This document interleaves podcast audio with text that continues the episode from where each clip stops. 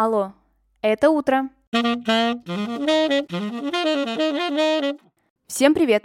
Меня зовут Ксения Родионова, и вы слушаете ежедневный утренний подкаст «Алло, это утро». С понедельника по пятницу я здесь рассказываю о дне в истории, прошлом, настоящем или будущем.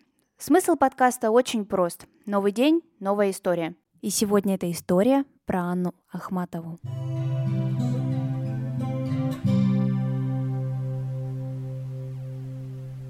Горенко, Гумилева, Шелейко. На протяжении жизни познакомиться с Анной Андреевной можно было под разными фамилиями. Но в историю она вошла как Анна Ахматова, одна из главных женщин-поэтов. 23 июня исполняется 133 года со дня ее рождения.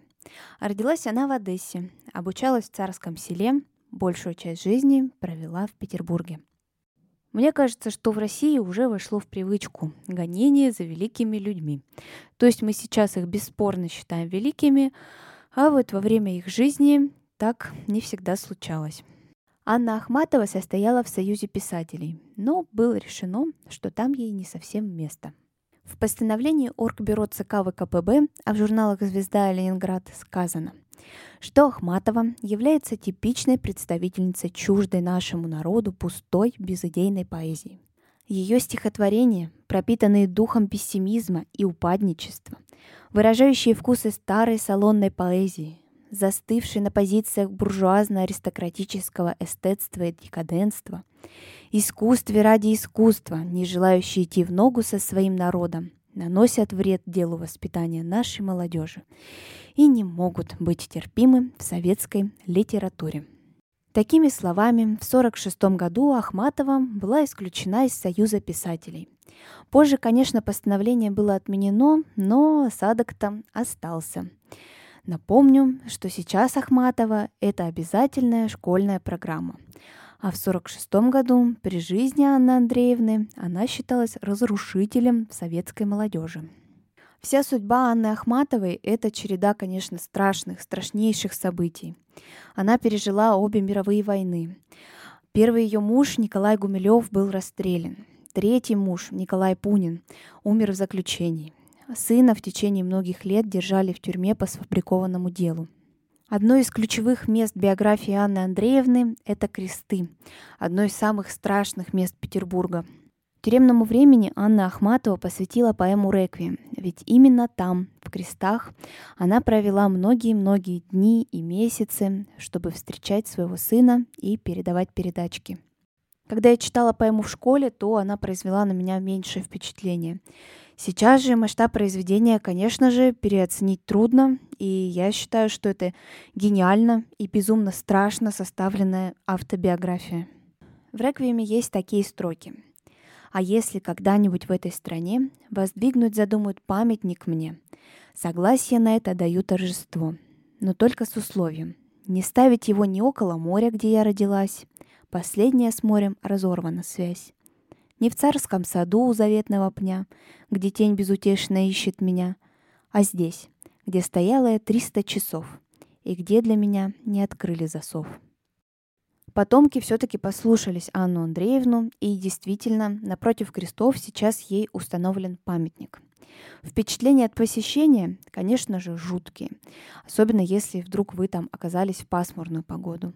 Но все-таки обходить это место стороной не советую, и если есть возможность, то обязательно сходите туда. Про Анну Андреевну я уже упоминала в своем выпуске про Николая Гумилева. Если вы его до сих пор не слушали, этот выпуск, то вы знаете, что будете делать, когда закончится этот. Ахматова была дважды номинирована на Нобелевскую премию по литературе в 1965 и в 1966. Списки кандидатов по правилам сразу посмотреть нельзя, а только через 50 лет они становятся общедоступными.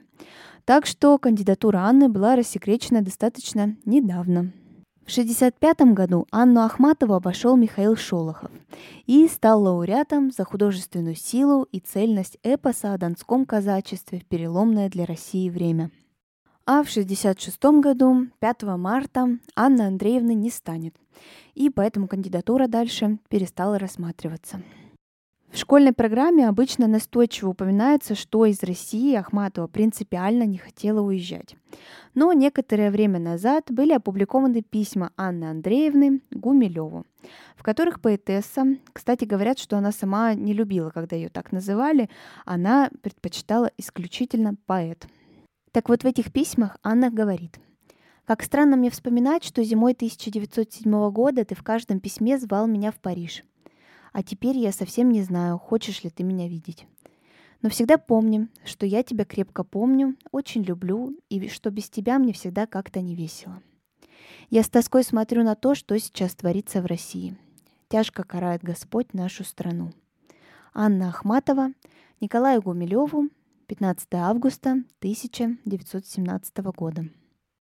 Дальнейшие события в жизни Ахматовой просто заставили остаться ее в СССР, а убежать от всех бед, я думаю, что Анна Андреевна была бы и не против, но не смогла. Я считаю, что Ахматова человек с большой буквы. Жизнь ее всячески пыталась сломать, но Анна Андреевна гордо старалась все это выстоять. Сегодня я в своем телеграм-канале оставила фотографии Анны Андреевны. Обычно при упоминании Ахматовой возникает образ картины, но, как вы знаете, фото и видео — это, конечно же, в миллион раз интереснее. Ссылка на телеграм-канал есть в описании к этому выпуску или просто в телеграме вбейте «Алло, это утро» и все обязательно найдется. Ну и интересный факт напоследок. Когда я готовилась к этому выпуску, я сидела на улице, и мне решилось посмотреть адреса Анны Андреевны в Петербурге. И оказалось, что все это время я провела ровно у ее дома в Петербурге по адресу Тучков переулок 17. Там она проживала вместе со своим мужем Николаем Гумилевым, и они называли свою квартиру Тучкой. Вот такое вот интересное совпадение. А сегодняшний выпуск подошел к концу. Советую вам прочитать поэму «Реквием», если вы этого еще не делали, и перечитать, если это делали давно. До скорых встреч!